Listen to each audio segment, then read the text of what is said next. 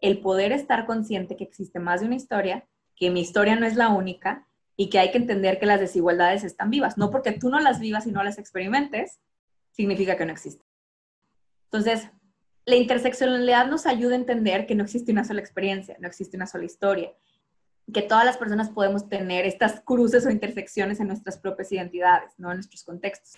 Entonces, cuando tú te das cuenta que hay ciertas cosas que tú no buscaste, ¿no? Que simplemente por tu contexto eh, se fueron dando, entonces es más fácil que nos demos cuenta que existe desigualdad.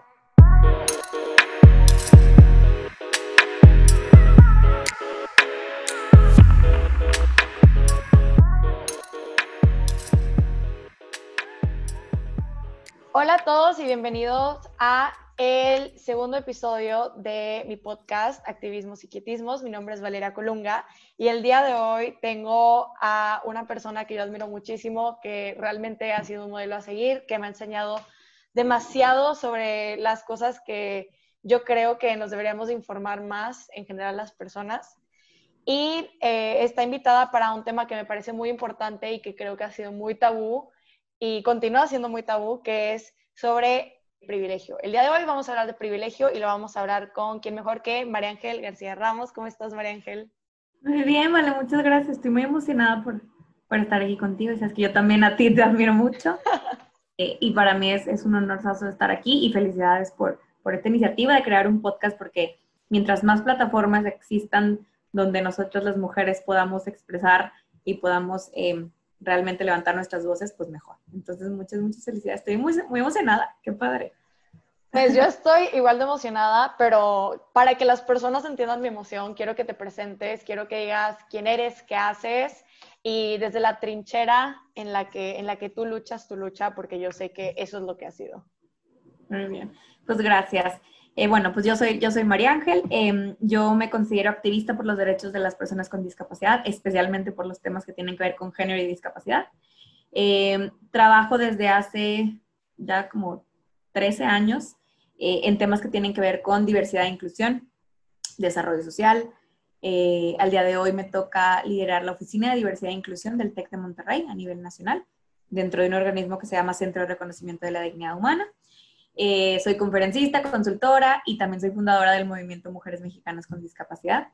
Este, algo importante es que soy una mujer con una discapacidad desde hace ya 21 años de mi vida. Entonces, eh, pues me toca ver al mundo de una perspectiva muy, muy específica y muy particular. Tengo una discapacidad motriz, utilizo una silla de ruedas, andador, scooter, lo, lo que dependa del día, lo que podamos usar. Eh, y bueno, pues básicamente sí me considero una apasionada por todos los temas que tienen que ver con el desarrollo, con los derechos humanos y la dignidad humana. Y pues bueno, aquí estamos. Pues ya saben, la super invitada que tenemos, porque como ya les platicó, hace cosas increíbles.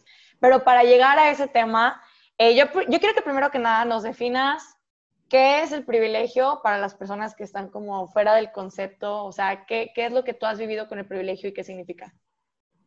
Normalmente utilizamos el, término privilegio para darnos cuenta de las oportunidades que hemos tenido sobre la mayoría o sobre la norma mayoritaria de una comunidad, ¿no? Eh, no significa que el privilegio sea malo.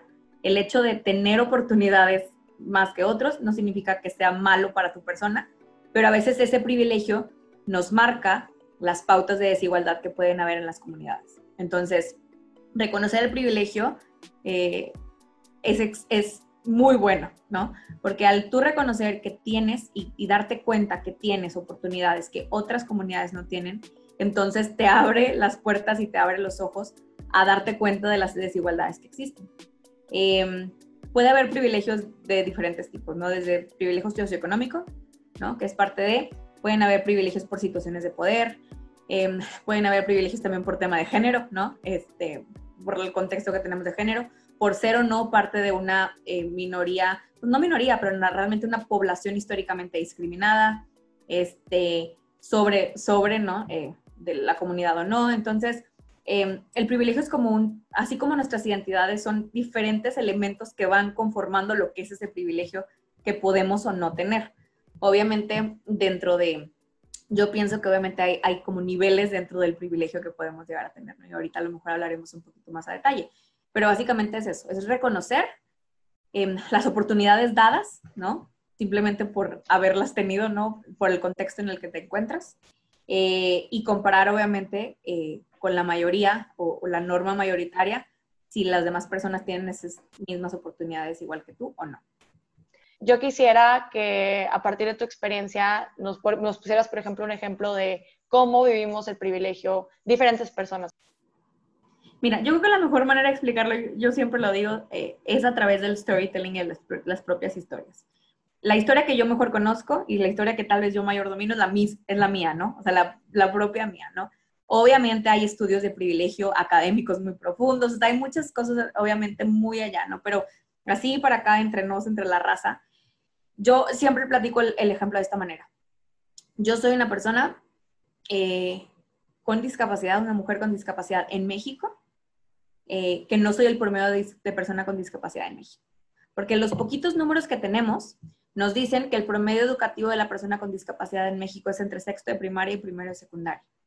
Nos dicen que la mayoría de las personas con discapacidad y sus familias en México pueden estar en, eh, bajo, debajo de la línea de pobreza, ¿no? Eh, nos dicen que solamente de las personas que pueden trabajar, alrededor del 30 más o menos por ciento de los hombres con discapacidad que pueden trabajar, trabajan, y las mujeres todavía trabajan menos, creo que es un 23 o algo así, ¿no?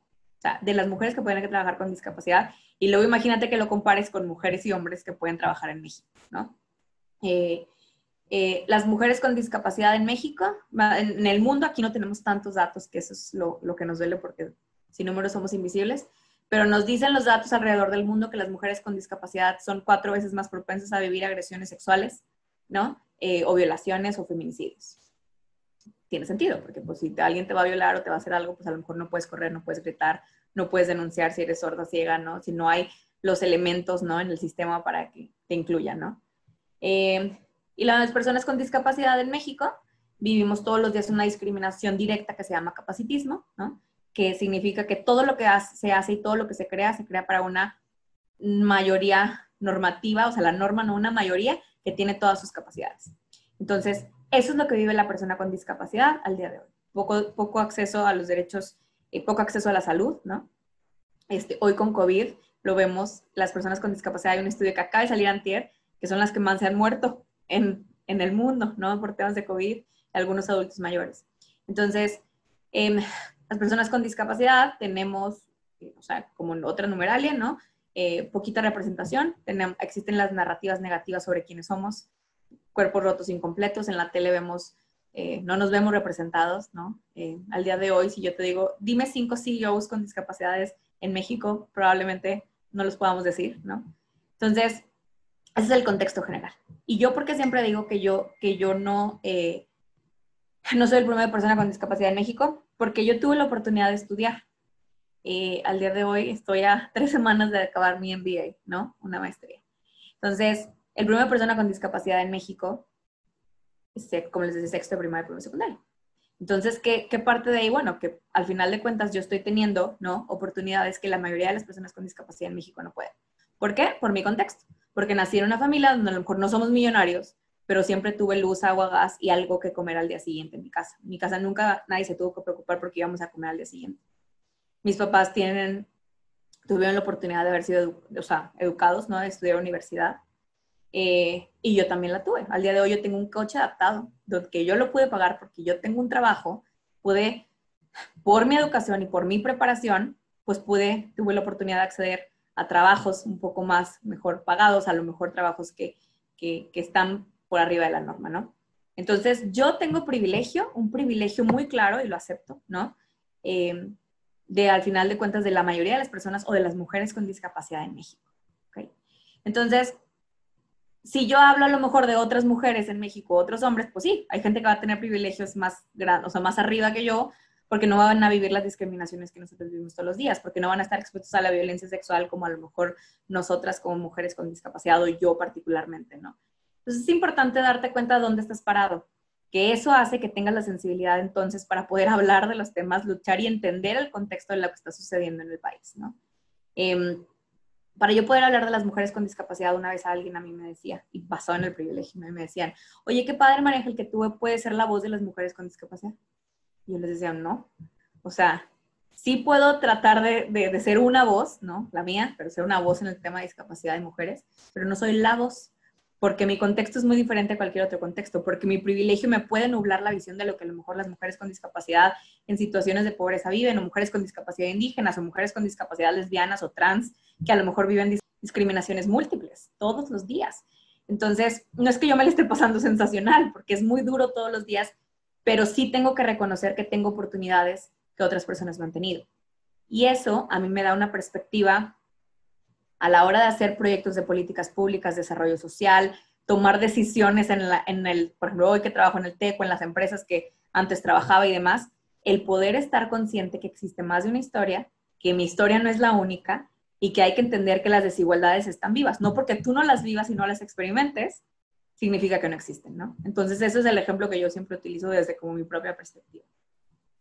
Yo creo que, que tu ejemplo lo pone clarísimo y creo que hablaste de algo en específico que creo que tiene que ver mucho con el privilegio, que es precisamente la violencia simbólica y estructural, porque yo, yo creo que a veces las personas no se dan cuenta, precisamente, y creo que, que, la violencia simbólica es este, algo que podría ayudarnos a imaginarnos este, este ejemplo de cómo se vive el privilegio, ¿no? O sea, por ejemplo, estabas hablando de la televisión, que no hay suficiente representación de mujeres con discapacidad o en general de personas con discapacidad, pues ahí vemos una clara violencia simbólica, o sea, que no haya representación, ahí va directo con, directamente relacionado con el privilegio.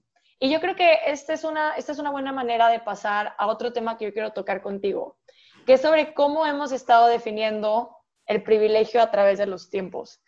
Entonces yo quiero saber qué es lo que tú has identificado en cómo, cómo diferentes grupos o diferentes personas definen este término de privilegio, porque te platicaba justo antes de entrar a este podcast que a mí me llegó por ahí un comentario de que es que el privilegio es las cosas materiales o el lugar donde tú vives, etcétera, que sí lo es, o sea, sí lo es, pero siento que hay privilegios simbólicos, como los platicamos, que tienen que ver con esta violencia simbólica, que van mucho más allá solamente de qué tipo de ropa usas y dónde vives.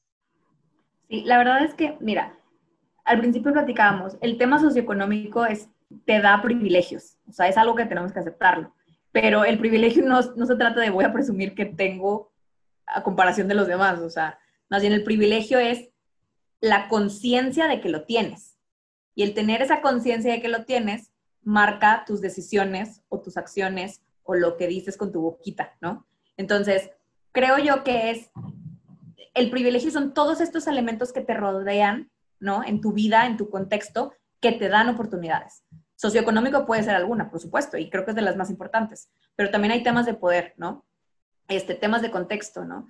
Eh, si yo me tocó nacer a lo mejor en un pueblo rural, ¿no? Este, digo, hablando de lo socioeconómico, pero particularmente con ciertas costumbres, a lo mejor me da privilegio sobre otras no comunidades que a lo mejor en otras ciudades, o sea, puede que sea no necesariamente algo socioeconómico, sino que sea algo como que te da privilegio a ti en situaciones de poder en toma de decisiones o no, ¿no? Eh, puede ser también la manera en que, por ejemplo, una amiga mía siempre decía, el privilegio para mí es el privilegio de haber tenido una familia unida. Dice, porque yo sé que hay familias que son familias divorciadas y les va muy bien y no pasa nada. Dice, pero el hecho que haya tenido una familia unida, que no vivimos violencia dentro de mi casa, eso es un privilegio.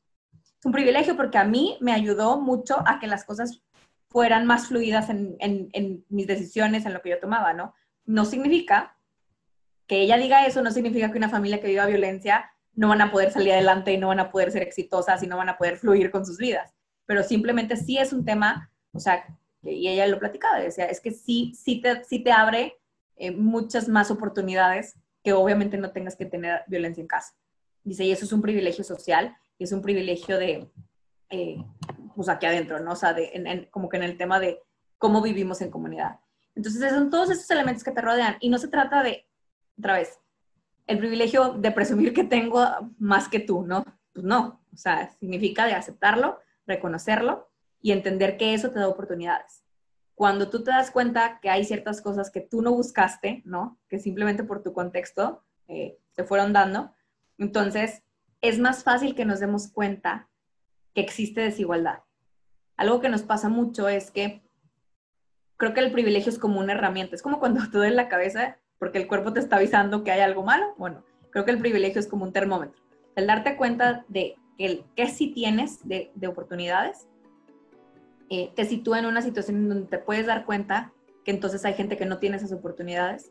Entonces tú eres responsable de, otra vez, de tus acciones, de lo que dices, ¿no? Tienes una visión mucho más amplia para tomar decisiones. Eh, y eso es lo que entonces nos abre camino a la empatía. Y ahí es donde podemos no decir de que las mujeres ya no necesitan más oportunidades, ¿no? Eh, las personas con discapacidad ya se les da todo, no necesitan más, ahí tienen su rampa, ¿no? Pues no es cierto, o sea, creo que es, es un tema de, de empatía y el reconocer el privilegio para ver en dónde te sitúas y qué decisiones tomas, es un tema de empatía y es un tema que ayuda a que también reconozcas tus sesgos inconscientes. O sea, todas las personas tenemos sesgos, absolutamente todas, son parte del proceso cerebral, ¿no?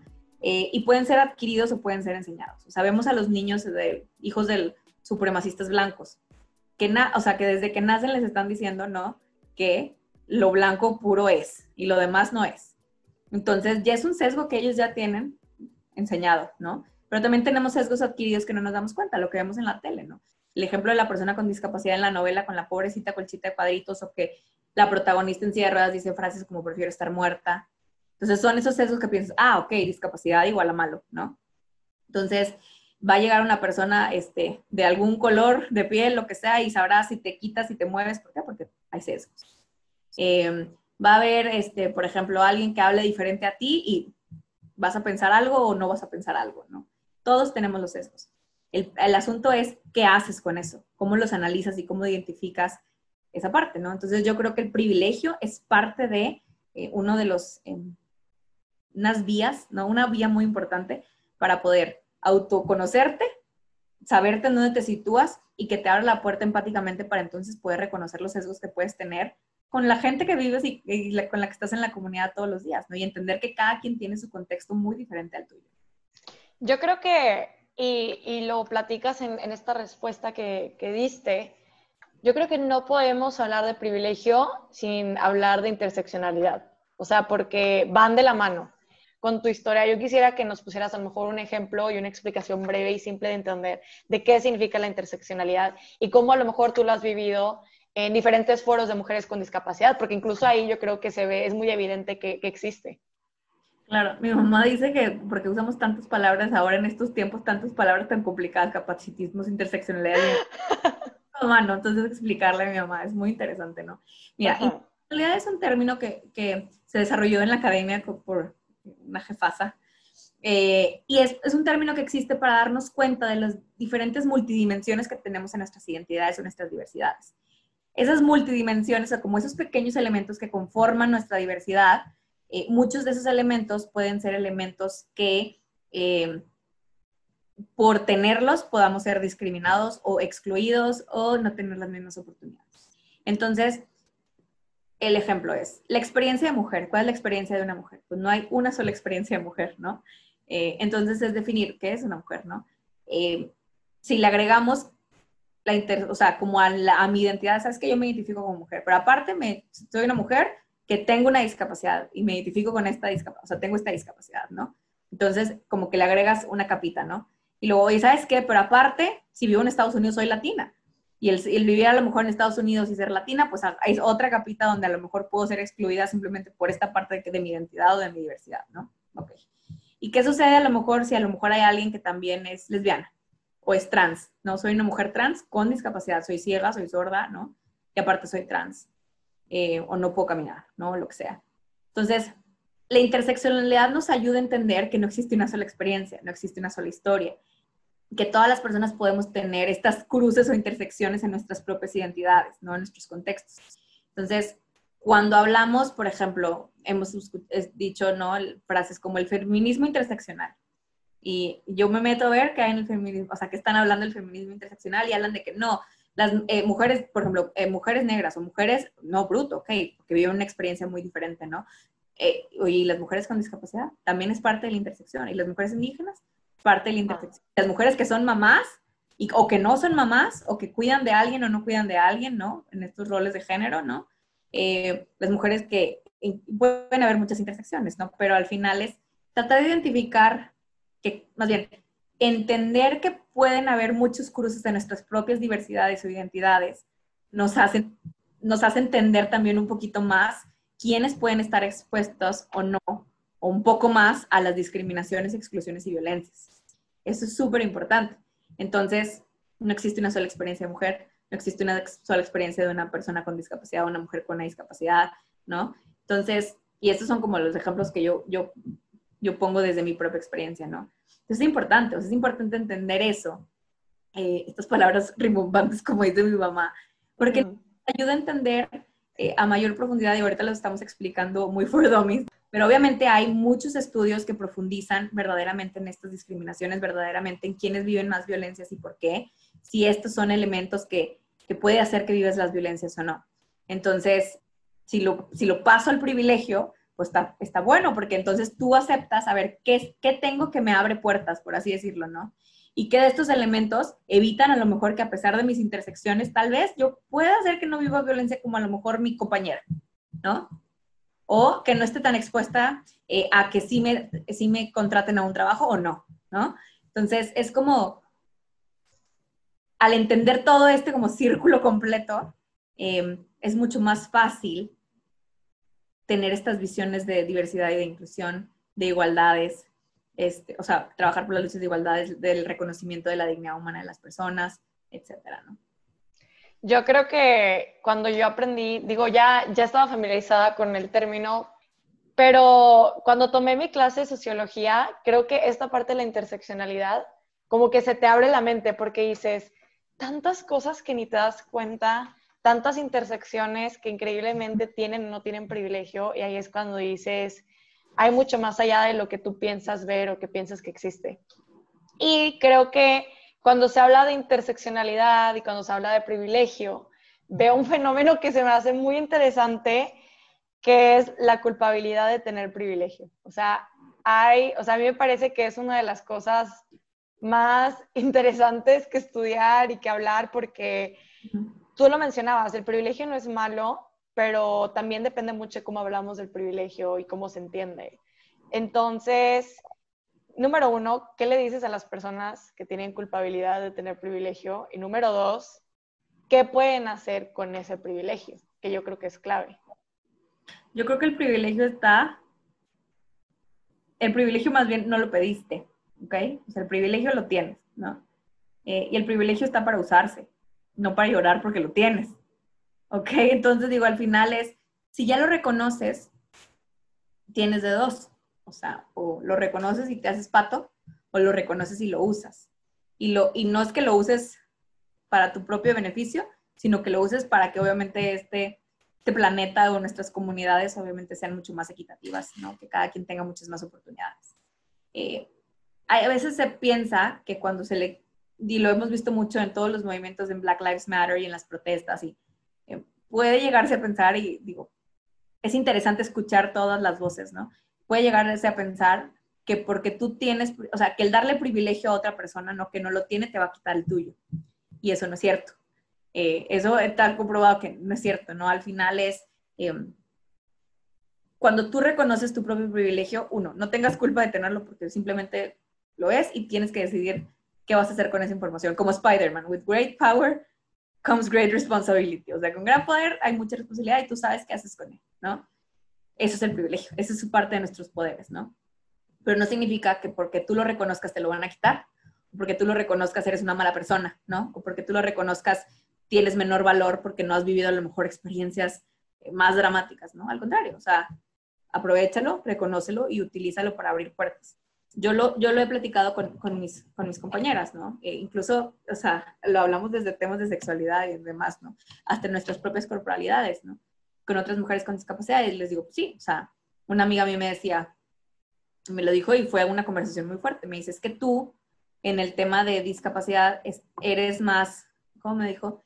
Eres más dentro de, físicamente luces más dentro de lo que la norma reconoce como bello y dice, yo que a lo mejor tengo todavía la cara muy diferente, mi cuerpo es muy chiquitito, dice, eso, o sea, quieras o no, eso es un privilegio para ti como persona con discapacidad, porque, o sea, a nosotros nos conviene, pero te ha abierto más puertas. Y yo, pues me quedé callada y lo pensé y dije, pues es que sí. O sea, tristemente en este mundo capacitista, no debería, como yo luzco, no debería ser un privilegio, pero por las corporalidades en la comunidad con discapacidad son mucho más excluidas. Entonces, pues yo no me tengo que sentir mal porque pues así me veo, ¿no? Y es, pero es, ok, ¿yo qué hago con esto? ¿Cómo empezamos a levantar la voz entonces para cambiar estas narrativas sobre nuestros cuerpos? Abriendo las puertas a que no nada más yo, sino otras mujeres con discapacidad puedan expresarlo y puedan hacerlo y tener estas plataformas. Entonces, yo creo que sí tendremos que, que, utilizarlo, tenemos que hacernos conscientes, no se nos va a quitar nada por el hecho de que lo aceptemos, no nos van a hacer menos por el hecho de que lo aceptemos y si alguien lo hace es que no entiende el concepto del privilegio, ni el concepto del impacto que pueden tener nuestras historias allá afuera, ¿no? Sean o no sean. Y creo que también es importante que cuando trabajamos con grupos que han sido históricamente discriminados al día de hoy, etcétera, que también entendamos la posición de los aliados y las aliadas, ¿no?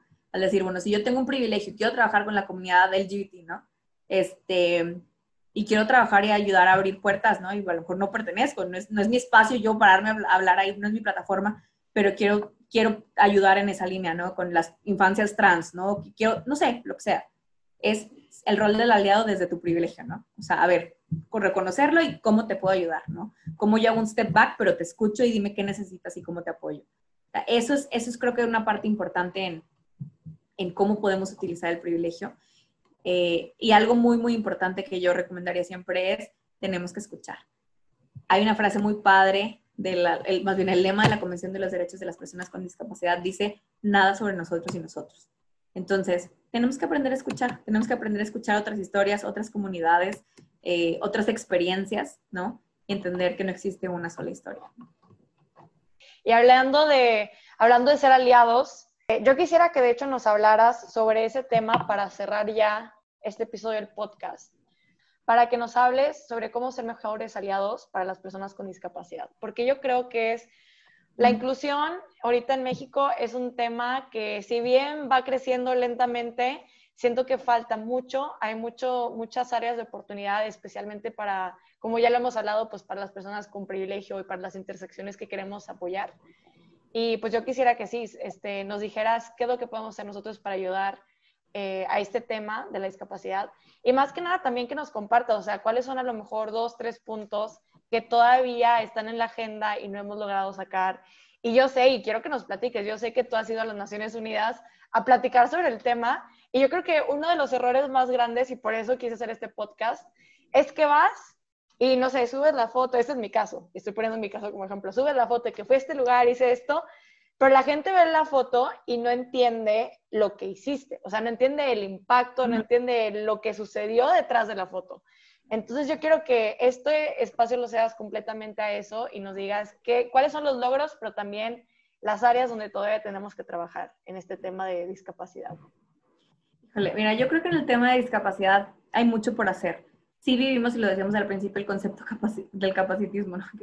Qué, palabra tan rimbombosa, pero eh, el capacitismo es toda esta, el mundo, más bien, habla de que el mundo no está hecho para nosotros. Todo lo que está diseñado está diseñado para la mayoría que tiene todas sus capacidades. Entonces, todo lo que se crea, guiones de películas, edificios, rampas, digo, rampas o no, por, por el sistema, ¿no? Vivimos en un sistema capitalista en donde se le da valor al que más produce o quien produce. Si no produces, igual a no valor. Si sí produces, igual a valor, ¿no? Eh, y en la comunidad con discapacidad, o sea, algo que nos falta mucho hablar, a veces se nos olvida, es de la historia. O sea, nadie, o sea, poquitas veces hablamos que cuando estuvo el holocausto y que no, Hitler decidió, ¿no? Que el ideal humano es este, entonces tú eres judío, tú no, tú eres negro, tú no, tú eres persona con discapacidad, tú no, y mataban a 145 mil personas con discapacidad. Apenitas el siglo pasado, los niños con discapacidades y las personas con discapacidad estaban escondidas, hacen experimentos con sus cuerpos. O sea, no ha pasado mucho tiempo desde que esto sucede. Y al día de hoy esto todavía pasa. Todavía hay gente que está internada en lugares terribles, en condiciones terribles, gente con discapacidad que no tiene capacidad jurídica, o sea, que no tienen, legalmente no tienen eh, la capacidad de decidir por sus cuerpos y sus vidas. Mujeres a las que las esterilizan a la fuerza por tener discapacidades, ¿no? Porque alguien asume que no pueden ser mamá y que el ser mamá sería, ¿no? Gente que promueve leyes de salud mental, como acaba de suceder hace poquito, sin tomar en cuenta la Convención de los Derechos de las Personas con Discapacidad, etc. Entonces, todo lo que se crea es una constante discriminación de no me importas, no eres importante a menos de que produzcas, a menos de que seas, ¿no? Entonces, somos nosotros las personas con discapacidad las que estamos luchando todos los días para adaptarnos a un sistema, desde la educación, la salud, el transporte, en la casa, ¿no? En vez de que el sistema evolucione y se transforme y esté diseñado para todos y para todas. Entonces, eso es todos los días. Entonces, yo hace poquito yo les, les ponía un ejemplo eh, bien padre eh, salió en la revista Expansión en México eh, por segundo año consecutivo un listado de los 41 más 1 líderes LGBT en, la, en México y eran directores para arriba, ¿no? El listado está poderosísimo, increíble, me parece algo, bueno, sensacional. Y alguien me preguntó a mí, oye, ¿y cuándo el listado de las personas con discapacidad? Y yo, pues es que mira, y yo te cuento que las personas con discapacidad en su mayoría no van a pasar de primero a secundaria. Entonces va a ser, no estoy diciendo que no se pueda ver un director que no haya terminado la, la secundaria, ¿no? Eh, o un CEO, puede que exista. Y yo, pero va a ser estadísticamente muy difícil. O sea, y por el sistema en el que vivimos, que, o sea, mayor educación igual mayor, o sea, mejores empleos en su mayoría, ¿verdad? Porque la educación sabemos que nos abre muchísimas puertas, ¿no? Entonces, si no tenemos el acceso a la educación, entonces no empoderamos a las niñas y a las niñas y menos a los niños de las niñas con discapacidades, y menos a los niños sordos, a los niños ciegos, entonces no tienen esas oportunidades. Entonces, al día de hoy, no tenemos políticas públicas en México que realmente federales, o sea, nacionales, que realmente funcionen. La única política pública que tenemos al día de hoy es una tarjeta eh, con dinero que se le da a personas con discapacidad, y es lo único que hay, ¿no? Y no estoy diciendo que sea mal, es totalmente existencialista, pero que hay gente que sin esa tarjeta no sobrevive, pero esa tarjeta no va a hacer que haya en escuelas inclusivas, ¿no? y esa tarjeta no va a hacer que haya transporte accesible y esa tarjeta no va a hacer que nos dejen de discriminar en el empleo, ¿no? Y esa tarjeta no va, no va a hacer que las mujeres con discapacidad sigan, eh, ya dejen de ser las mujeres más violentadas, ¿no? Este, ¿no? Eh, en los temas sexuales también, ¿no? Entonces, no va a cambiar nada esa tarjeta en, el sistema, ¿no? Entonces, ¿y por qué esto sucede? Yo no veo a ninguna persona con discapacidad en el gabinete del presidente al día de hoy. Y yo veo muy poquitas personas o comités que tengan que ver con ese tema, no nos están escuchando, no estamos siendo representados, no estamos en la mesa de la toma de decisión. Y una vez escuché que Hillary Clinton dijo, si no estás en la, mesa, o sea, sentada en la mesa, estás sobre la mesa. es decir, si tú no estás en la toma de decisiones, tú eres la toma de decisión, van a decidir por ti, tú eres el tema de conversación, ¿no?